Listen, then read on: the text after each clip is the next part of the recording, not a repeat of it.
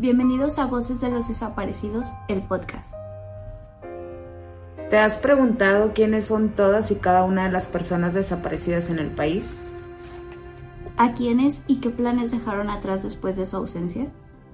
En este podcast no te hablaremos de cómo ocurrieron los hechos de su desaparición.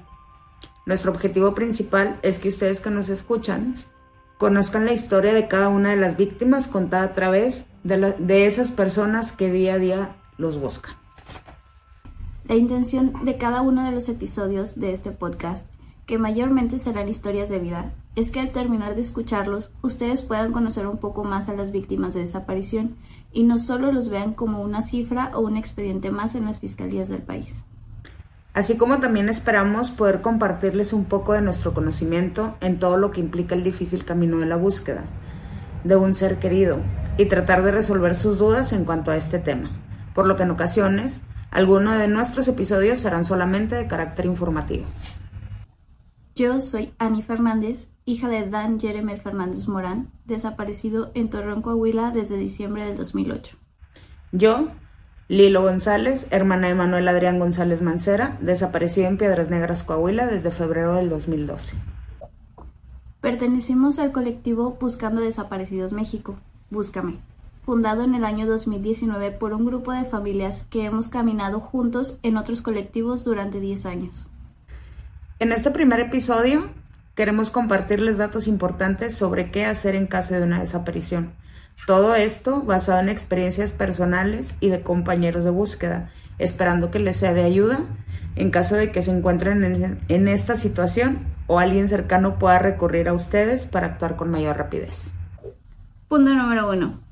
Tratar de localizarlo por teléfono. Acudir a los lugares en los que pudiera estar, llámese trabajo, escuela, casa, con conocidos y a la par levantar la denuncia de desaparición en la comisión de búsqueda en caso de que el Estado cuente con esta y o ante alguna autoridad competente. Según el artículo 80 de la Ley General en materia de desaparición de personas, tanto la búsqueda como la investigación deberán de llevarse a cabo sin dilación, es decir, que ya no hay que esperar las 72 horas como anteriormente eh, se decía. Desafortunadamente, en nuestro país existe tanta estigmatización respecto a la desaparición de personas que podría darse el caso que al tratar de realizar la denuncia nos encontremos con algunas barreras. Tales como que el Ministerio Público no quiera abrir una carpeta de investigación, ya que probablemente tarde un par de horas o más en realizar todo el proceso. Así que se tratará de persuadir al denunciante estigmatizando o poniéndose etiquetas a la víctima.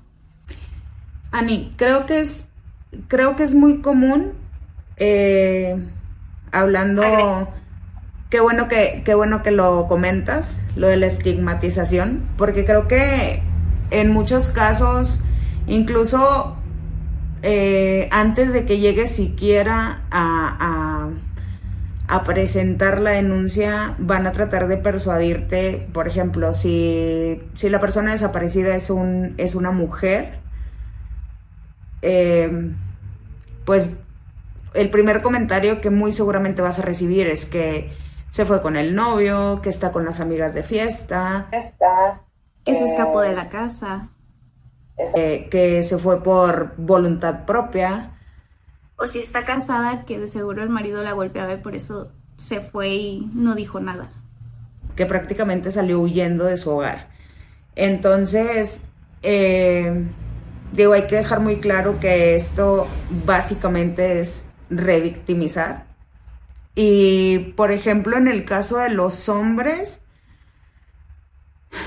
creo que se da mucho también, eh, digo, si es mucho una cuestión de género y es creo que más complicado eh, o más común que revictimicen a una mujer que a un hombre, pero también se dan casos. Porque, por ejemplo, si un hombre desaparece y la esposa es quien va y levanta la denuncia, muy seguramente a esa señora le van a decir que se fue con la amante o que tenía muchas deudas y huyó para desligarse de esas responsabilidades. O que muy seguramente se fue de borrachera, está ahí perdido en algún lugar y que de seguro en un rato más regresa. Ajá. O sea, creo que creo que sí, desgraciadamente en el país eh, se da mucho esto. Y por ejemplo, en algún punto del podcast y en algún episodio nos vamos a dar cuenta eh, de, que en muchos de los casos y en muchas de las historias, esto fue lo que pasó, sobre todo porque hay muchas historias que se dieron en, en la época de, de los gobiernos, sobre todo en el de Felipe Calderón, y entonces sí se prestaba muchísimo a que en cuanto alguien levantaba una denuncia, el primer comentario era como que mm, seguro estaba en malos pasos. Sí, no, y digo, ya este tema se tocará más a profundidad, pero el hecho de que en esas épocas en las que tú estás comentando, eh, no era común llamarlo como desaparición. De hecho, ni siquiera existía el término legalmente lo conocían comúnmente como los levantones. Entonces era como que, uy, lo levantaron porque andaban malos pasos. Sí. O simplemente era eh, una persona no localizada. Digo, como, como lo hablamos al inicio del, del, episodio, en algún capítulo de los que sean informativos vamos a, a tratar este tema del por qué muchas personas, a pesar de a pesar de, del paso de los años, siguen, sus expedientes siguen estando como personas no localizadas. Exacto, es, es mucha estigmatización que todavía existe y esto no debería ser un obstáculo para que siga buscando a las personas desaparecidas, sean de larga data o de algo muy reciente, ¿no?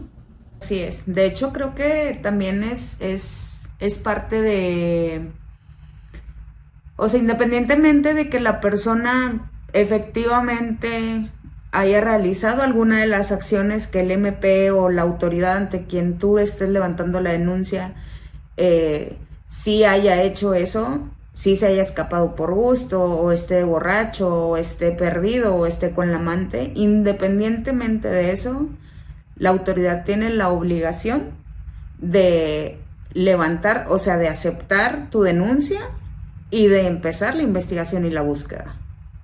Y la carpeta no se cierra hasta que esté presente la, la persona con vida o el cuerpo de la persona.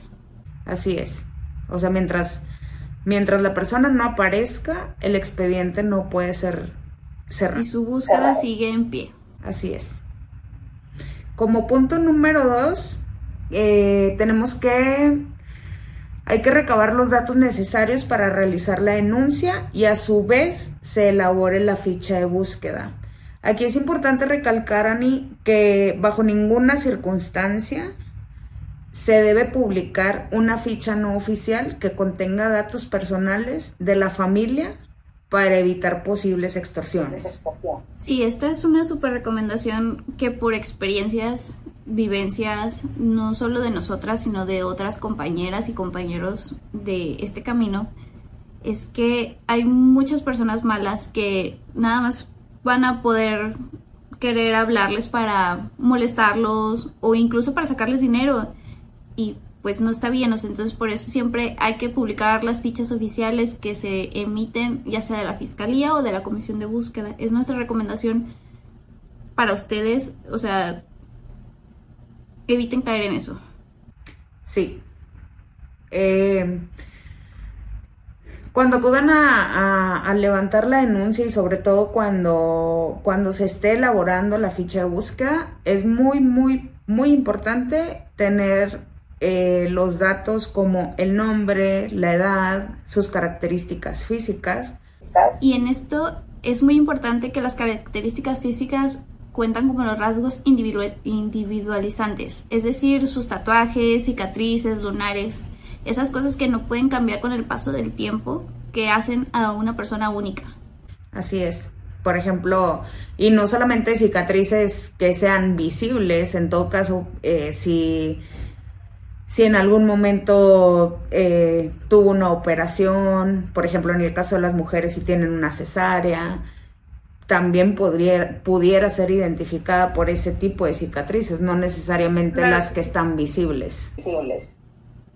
Y también es muy importante qué vestimenta traía al momento de su, de su, desaparición o de la última vez que fue vista a la persona. Y si se cuenta con esos datos y hay una fotografía de esa persona con esa vestimenta previamente, hay que llevarla para saber cómo, cómo se ve con esa vestimenta. Sí, digo, no necesariamente tiene que ser una foto del día que desapareció, sino simple y sencillo que, que porte las prendas con las que, que llevaba el día de su desaparición. su desaparición. Y sí o sí hay que presentar la fotografía más reciente con la que se cuente de la persona. Así es. O sea, si le tomaste una, no sé, si el fin, si él desapareció un lunes y el fin de semana tuviste un bautizo, presenta la fotografía que le tomaste en el bautizo. O en, digo, no necesariamente tiene que ser en un evento la fotografía, pero si la fotografía más reciente que tengas de él, si es de un mes atrás, esa es la que tienes que presentar para, para que sea un poquito más fácil identificarlo. Y yo creo que el siguiente punto es uno de los más importantes, que tiene que ver con la tecnología. Ya que si el desaparecido cuenta con celular, laptop, algún reloj inteligente, que estén vinculados a alguna red em, de algún servicio, internet y lo, que sea, es importante llevar todos esos objetos que uno cuente o los datos de los objetos que uno cuente al, a la fiscalía para que la policía cibernética también se ponga a trabajar a buscar desde ese lado. Es muy importante las últimas geolocalizaciones de la persona. Sí, y creo que creo que a muchos nos pasó Digo, no, no nos vamos a adentrar tanto en el tema, pero creo que a muchos nos pasó en un inicio eh, que no sabíamos que, que, teníamos que hacer esto. O sea, por ejemplo, el aportar todos esos objetos o todos esos datos en caso de que, de que los tengas es súper importante, así como, como presentar eh, también por ejemplo, si es un adulto y te sabes, tienes datos de, sus tarjetas bancarias, ya sean de crédito, de débito, también hay que presentar esos datos para, para poder rastrear eh, por medio de, para ver si se hicieron transacciones durante el tiempo que ha estado desaparecido. Claro, Aquí lo importante es tener las ubicaciones, ya sea de información celular, información bancaria, pero las últimas ubicaciones son las más primordiales para dar con su localización. Así es. Y también, sí o sí, pedir la sábana de llamadas, ya sea, esto tiene que pedirlo la autoridad, pero hay que presionar, hay que presionar porque es información que al cabo de un tiempo muy, de un periodo muy corto, se borra. Entonces, sí o sí es de las primeras cosas que hay que ir a pedir. Sí, digo, creo que, creo que un punto también súper importante es ese. El hecho de que no necesariamente tiene que ser solo una persona la que intervenga en, realizar la denuncia, porque, por ejemplo, eh, si se diera el caso de que es eh, de que es una familia de cuatro, supongamos, obviamente que sean adultos los cuatro, este, o, si tienes más familia en el mismo, en la misma, eh, si que residan, vaya, en la misma, en el mismo lugar en el que tú resides, en la misma ciudad, organizarte para que mientras uno levanta la denuncia, los otros lo busquen en otra parte, que otro vaya y solicite la, la sábana de llamadas, o sea, creo que sí, no es responsabilidad ni es obligación eh, completamente de la familia, pero como lo hemos comentado al principio, eh, desafortunadamente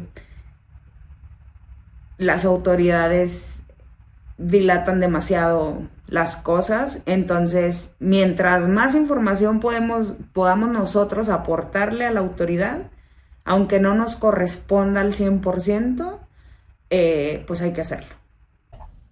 Exacto. No, y, por ejemplo, em, proporcionar información sobre los recorridos que hace la persona, ya sea durante su trayecto al trabajo, a la escuela o alguna actividad que realicen que sea como que entre el horario que se dejó de ver a la persona, puede ser de mucha importancia. ¿Por qué? Porque así podemos ubicar cámaras que estén cerca de ese recorrido.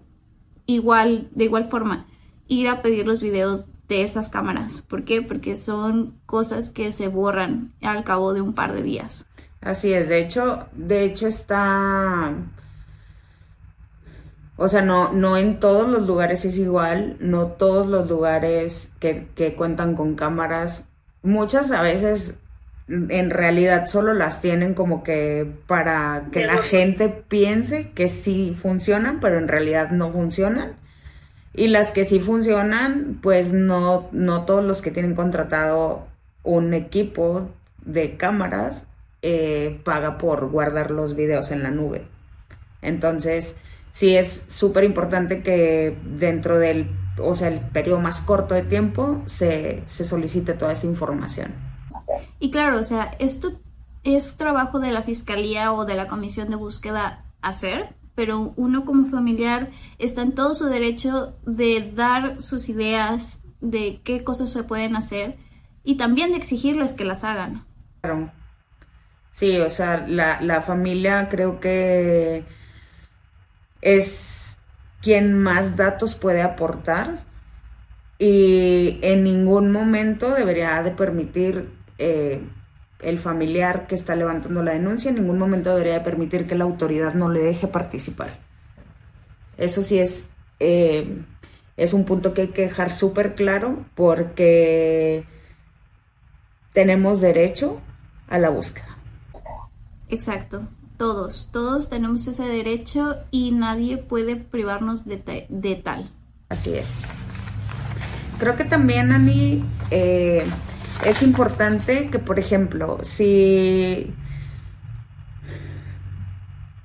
O sea, ya que, ya que hayamos investigado un poco eh, cuándo fue la última vez que lo vieron o cuándo si no llegó a su trabajo, o si no llegó a la escuela, o si no llegó a, donde sea que haya ido, este, pues tratar de narrar los hechos, incluyendo eh, lo más cercano, lo más próximo a las horas en que desapareció, si hay alguna pista, o sea, si algún, si de las personas con las que tú investigaste eh, te pudieron proporcionar algún dato de que a lo mejor vieron que se lo llevó se lo llevaron en una camioneta o en un carro, o que si es un niño se lo llevó un señor, o sea, que puedas, eh, vaya, juntar, pues no evidencia, pero sí hacer una narración de los hechos lo más cercana posible a lo que realmente pasó.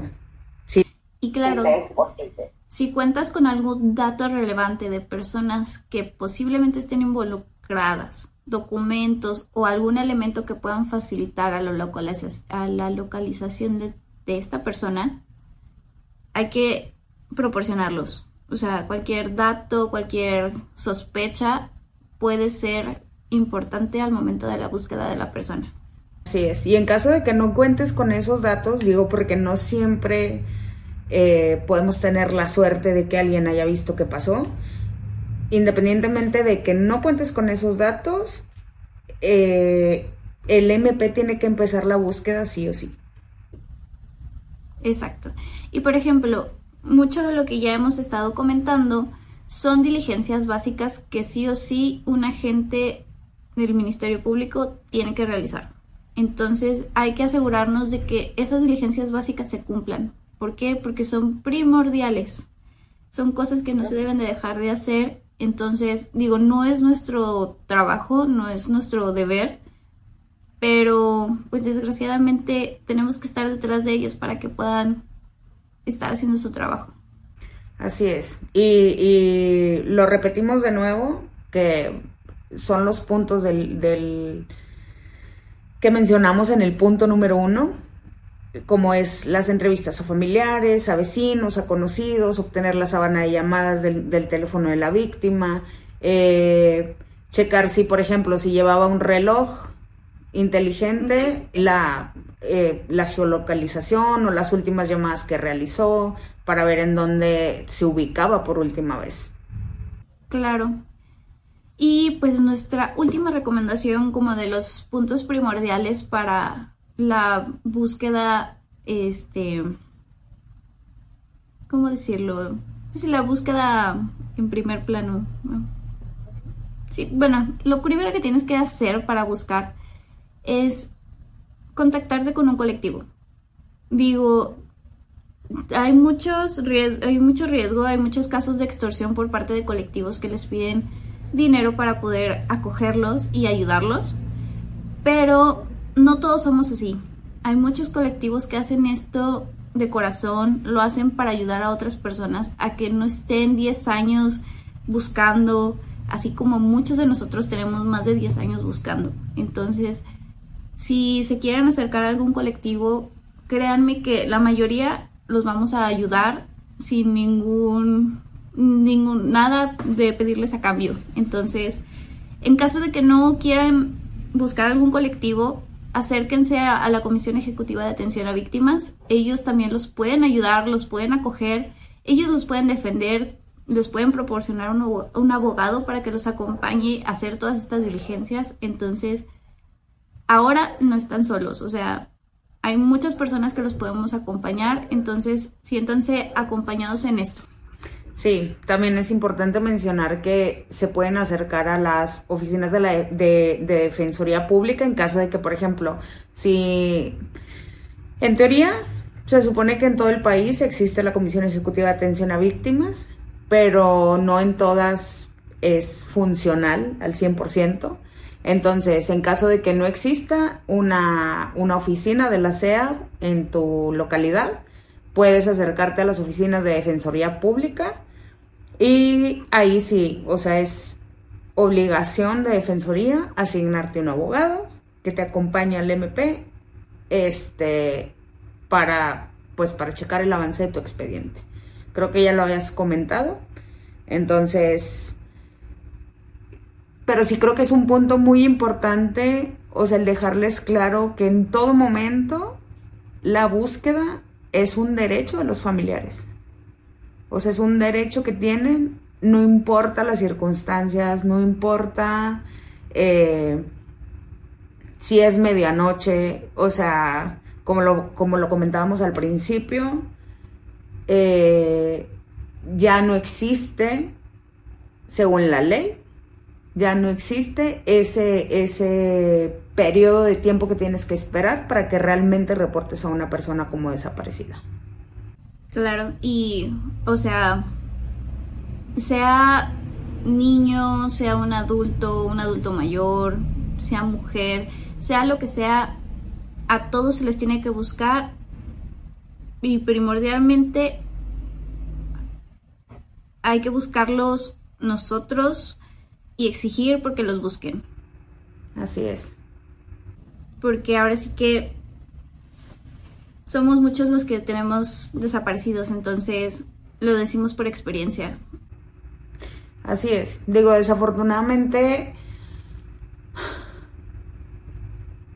realmente nunca ha habido una cifra oficial. Muy clara. O sea, que sea la real no la, o sea, no existe en lo absoluto. Y, y en, algún, en alguna clase que yo tomé por ahí, eh, el maestro que nos dio, no recuerdo qué clase era, pero sí recuerdo, y ese punto jamás se me va a olvidar, que él siempre nos decía, cuando el gobierno arroje o de datos sobre cifras oficiales de los desaparecidos, multiplícalo por tres. ¿Por qué? Porque hay miles y miles de desaparecidos para los que no existe una denuncia. ¿Por qué? Porque la gente no confía en las autoridades. Claro, y también están esos casos de que sí quisieron poner la denuncia y los convencieron para que no la pusieran. Así es.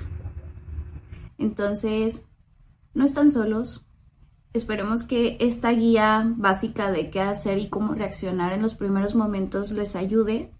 Y si tienen más dudas, o sea, pueden acercarse a nosotros o a cualquier colectivo y yo creo que cualquiera de nosotros podemos ayudarlos y guiarlos. Sí, o sea, creo que no hay... Eh, no quiero usar la palabra mejores, pero creo que, que, que no va a haber un mejor acompañamiento que de alguien que está viviendo exactamente lo mismo que tú. O sea, no va a haber nadie que te entienda más que alguien que está viviendo lo mismo que tú. Entonces, si conoces a alguien, si estás pasando por esa situación y conoces a alguien que esté en un colectivo o alguien que te pueda contactar con un colectivo, de verdad, o sea, creo que entiendo que pueda existir la desconfianza, pero no todos los colectivos trabajan de la misma manera y, y sinceramente, como lo dijo Annie hace ratito, no están solos. Eh, pues nos pueden buscar, nos pueden contactar por medio de, de nuestras redes. Y aquí se les va a dejar eh, las formas en las que nos pueden contactar, ya sea por redes sociales, por el correo electrónico o por teléfono. Así es. Y entonces, pues, llegamos al final de este episodio, Ani. Muchísimas gracias por habernos escuchado y los esperamos en el siguiente episodio de Voces de los Desaparecidos, el podcast. Gracias también a nuestros colaboradores, que sin ellos este espacio no existiría. Colectivo Búscame, Centro de Colaboración Cívica y Open Society Foundation. Los vemos en el próximo episodio. Muchas gracias, hasta la próxima. Bye.